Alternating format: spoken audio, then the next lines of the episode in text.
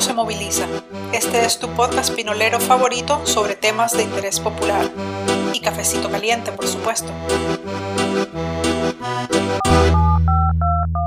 Buenas, buenas, estimada familia pulpera. Bienvenida, bienvenido a este espacio de conocimiento, de curiosidades que queremos compartirte y que sean de provecho para vos. Por acá te habla Yalpri Moncada y como siempre quiero transmitirte mis deseos de paz, amor y prosperidad para vos y los tuyos. Recordarte también que nos encontrás como Pulpería Podcast en diferentes medios sociales. En Facebook, Instagram y Twitter te compartimos algunas curiosidades, efemérides y otras cursilerías. Los episodios nuevos se pueden escuchar desde Anchor todos los lunes en la mañanita o si preferís otras plataformas como Spotify, Google Podcast o Apple Podcast, también hacia ahí se trasladan como por arte de Internet. En nuestro canal de YouTube programamos una premiere cada miércoles a las 7 pm hora de Nicaragua Ahí también nos puedes dejar comentarios, preguntas o sugerencias. Hace dos episodios te platicaba un poco sobre los juguetes ancestrales, varios de los que aún persisten en la diversión de las nuevas generaciones. Algunos de estos son los trompos, los muñecos o muñecas de trapo o de madera, eh, las bolas o pelotas, eh, y entre otros artículos. Pero ahora te quiero platicar sobre las diferentes dinámicas o juegos que se realizaban con estos u otro tipo de actividades lúdicas y deportivas que no son solo para niños, sino que los adultos también eran y siguen siendo partícipes en estos eventos.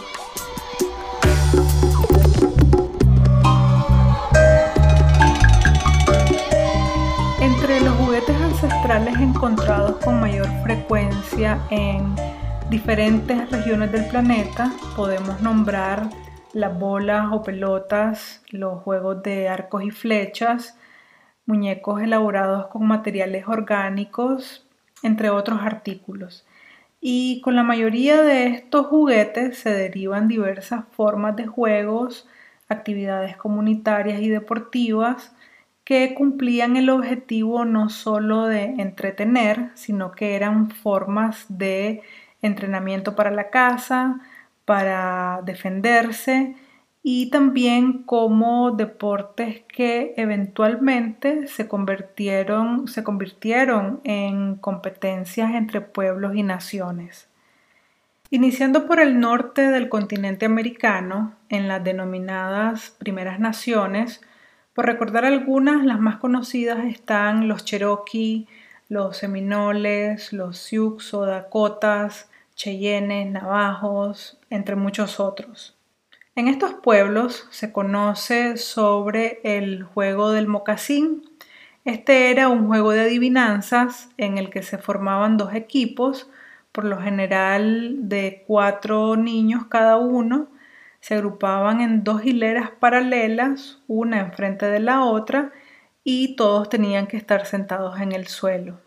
Todos los niños se quitaban una de las zapatillas o mocasines, ambos equipos escondían en uno, en uno de los zapatos, sin ser vistos por el contrario, un objeto que podía ser una bolita o una rama. Los otros tenían que adivinar en qué mocasín estaba el objeto y era muy común utilizar algunas ramitas para llevar las cuentas de las veces ganadas. Otros dos juegos se describen con el uso de bolas o pelotas. Uno lo titulan como mantenerse alejado. En este juego, dos niños o dos personas, estando distantes, se lanzaban una pelota. Una tercera persona trataba de agarrarla mientras estuviera en el aire.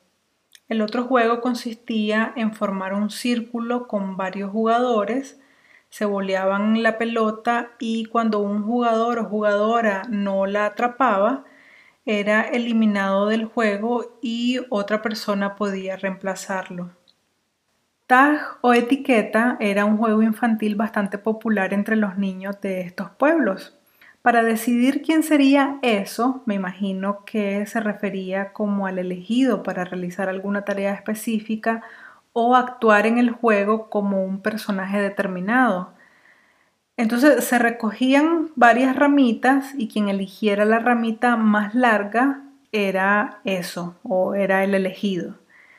Luego el resto de los niños y las niñas formaban un círculo tomados de la mano. El elegido se ubicaba en el centro del círculo para luego tratar de romper esa unión y salir corriendo. Cuando esto sucedía, todos perseguían al elegido y quien lo atrapara se convertía en el próximo elegido y así el juego iniciaba nuevamente. Bajando un poco en la región que conocemos como Mesoamérica, aquí se conoce que el juego de pelota prehispánico era una práctica generalizada en toda esta área cultural que comprende lo que actualmente conocemos como México, Guatemala, Belice, El Salvador, Honduras y parte de Nicaragua. Parece haber un consenso sobre el origen de esta actividad que se ha localizado en la región olmeca del Golfo de México, con fecha aproximada del año 2500 a.C. o antes de nuestra era. Evidencia arqueológica muestra que existieron más de 1500 canchas de juego, lo que hace suponer también que era un juego de gran importancia y con amplia difusión que incluso sobrepasaba los límites de Mesoamérica, ya que se han encontrado canchas para juegos de pelota en el, en el sudeste, sudoeste de Estados Unidos y en las Antillas. Estas canchas son diferentes a las encontradas en Mesoamérica, por lo que se cree que el juego que ahí se practicaba era un poco distinto. El juego de pelota prehispánico, además de ser una práctica ancestral milenaria, tuvo un papel ritual político y posiblemente económico que lo ubica dentro de la esfera del poder y de la historia de las culturas mesoamericanas. Otro aspecto que apoya la teoría del juego es la existencia de plantaciones de árboles de hule, del cual extraían el látex para la fabricación de las pelotas que medían entre 25 y 30 centímetros de diámetro y pesaban alrededor de 3, de 3 a 6 libras. El juego de pelota simboliza la lucha entre las fuerzas opuestas del universo. Es la lucha entre el bien y el mal, entre la luz y la oscuridad. La pelota en constante movimiento representa al movimiento de los astros y las fuerzas de la creación. Igualmente en la región mesoamericana se conoce de un juego de apuestas llamado patoli, lo practicaron los teotihuacanos, los toltecas, mayas, aztecas y los pueblos conquistados por ellos. Se utilizaban tableros pintados sobre esteras, que son tejidos orgánicos como el junco o la palma, o también se grababan sobre rocas. En los centros ceremoniales se los colocaba orientados con los puntos cardinales, aunque podían variar en su diseño y forma y su significado estaba relacionado con el calendario. Se podía jugar entre dos, tres o cuatro jugadores. El objetivo del juego era llevar la ficha hasta, hasta la meta, avanzando de acuerdo con el puntaje de los dados, pero también se ganaba cuando le, eh, le ganabas todas las reservas de apuesta al contrario o a los contrarios. Llegar a la meta significaba dar una vuelta completa a los cuatro brazos del tablero y llegar al punto de partida. Durante el recorrido se solían hacer apuestas sobre la captura del contrario o sobre quién ganaría, eh, entre otras apuestas. Y de estas participaban tanto los jugadores como los espectadores. Los aztecas eran apasionados apostadores. Algunos de los objetos más codiciados eran las mantas, joyas, piedras, incluso esclavos y hasta su propia libertad. Los frailes españoles lo consideraron el juego de los demonios y eventualmente lograron prohibir su práctica. Un dato curioso es que este juego tenía un dios azteca eh, llamado Macuilxochitl, que significa cinco flor, al que invocaban antes de comenzar la partida. Continuando por la parte sur del continente americano, encontramos algunas actividades deportivas de los mapuches que, como en muchos otros pueblos ancestrales, se basan en reglas o acciones transmitidas de forma oral a través de las generaciones lo que le da significancia cultural, tradicional y religioso. El principal objetivo de estas actividades ha sido estrechar los lazos de amistad entre los miembros de la etnia, constituyendo también un medio para que los niños asimilen la cultura y aprendan normas de convivencia. Entre los juegos más importantes se menciona el palin o chueca, que siendo uno de los tres pilares fundamentales de la cultura mapuche, ha sobrevivido hasta los tiempos actuales con pocas variaciones en sus normas. Se trata de una actividad deportiva muy similar al hockey, en donde los integrantes de dos equipos usan un bastón para llevar una bola hasta la cancha contraria, concluyendo cuando uno de los bandos anota cuatro puntos número sagrado para los araucanos porque representa un elemento del equilibrio cosmogónico. Su práctica es de tal relevancia que incluso fue nombrado por el gobierno chileno como deporte nacional en el año 2004.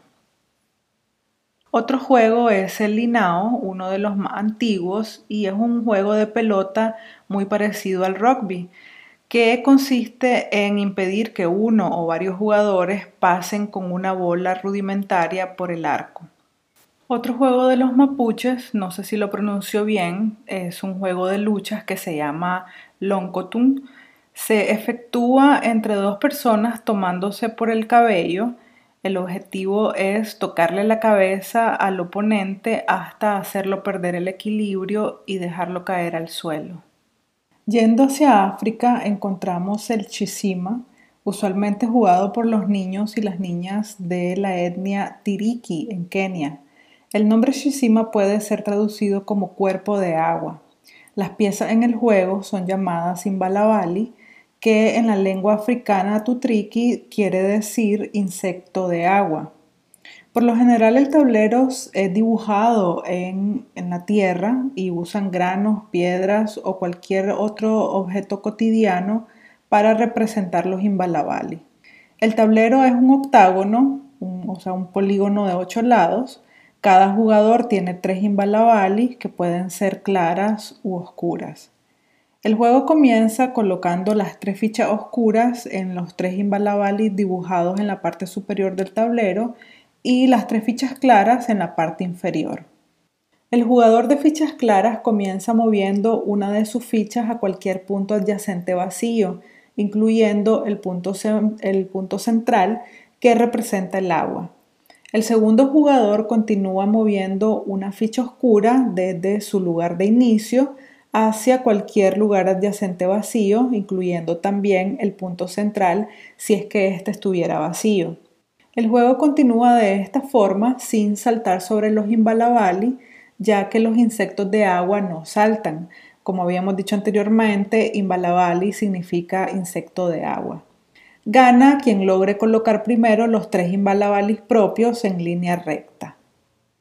Mancala, que en árabe significa algo así como movedero, es un juego muy popular en diferentes regiones de África pero en cada una hay múltiples variantes y nombres. La mejor descripción que encontré es la que se juega en África Occidental y recibe el nombre de Oware.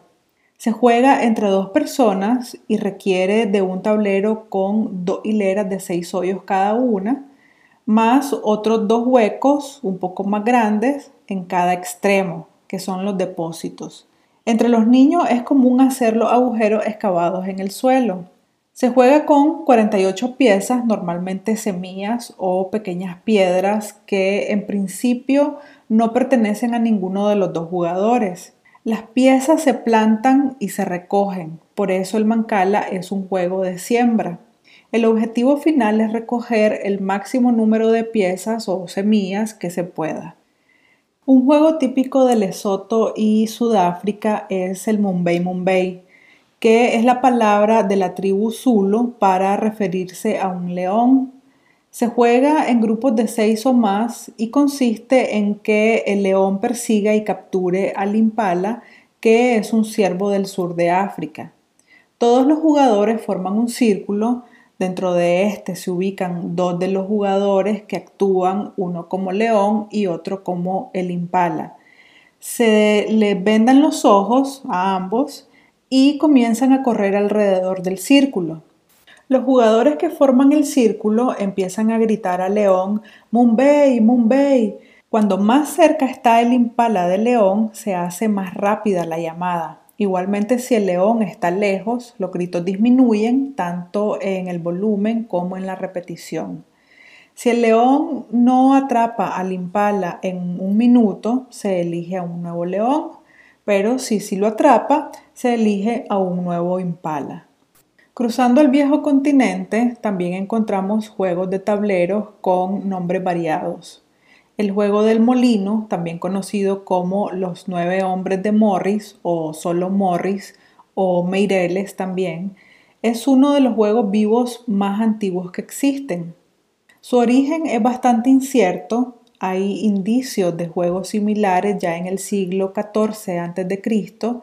en el antiguo Egipto y un poco más tarde en Grecia y en Fenicia.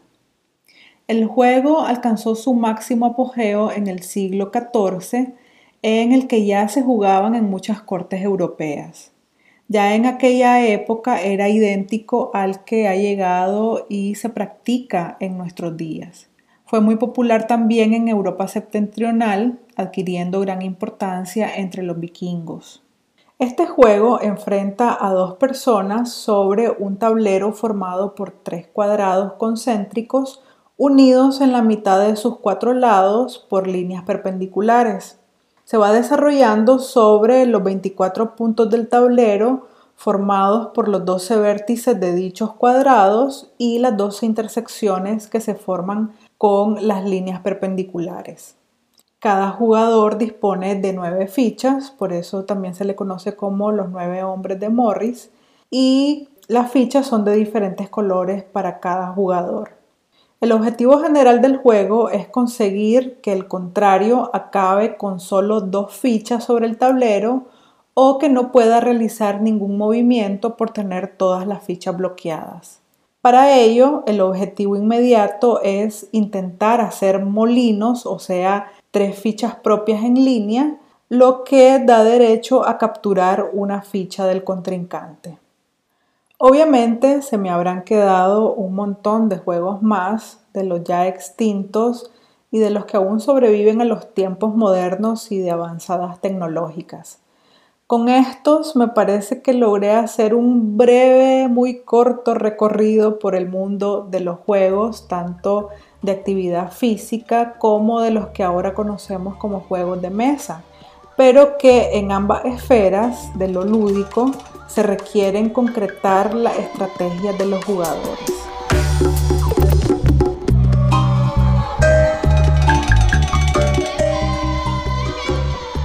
Gracias nuevamente por acudir al llamado de pulpería y por estar siempre ahí pendiente de todo lo bonito que te compartimos.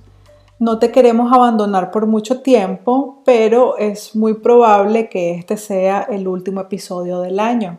Trataremos de estar siempre activos en nuestros medios sociales. Recordá buscarnos como Pulpería Podcast en Facebook, Twitter e Instagram, que ahí te compartimos también cositas interesantes y divertidas. Sin caer en romanticismos costosos, te quiero desear, en la medida de lo posible, si tus sentimientos de amargura te lo permiten, unas felices fiestas decembrinas, ya sea con familiares, amistades o con completos desconocidos, pero que por alguna razón el destino te ubicó en ese tiempo y espacio con esos personajes. Saca el mejor provecho a toda nueva experiencia. Con pulpería el barrio se moviliza, se sangolotea y resuelve. Hasta la próxima. Chao.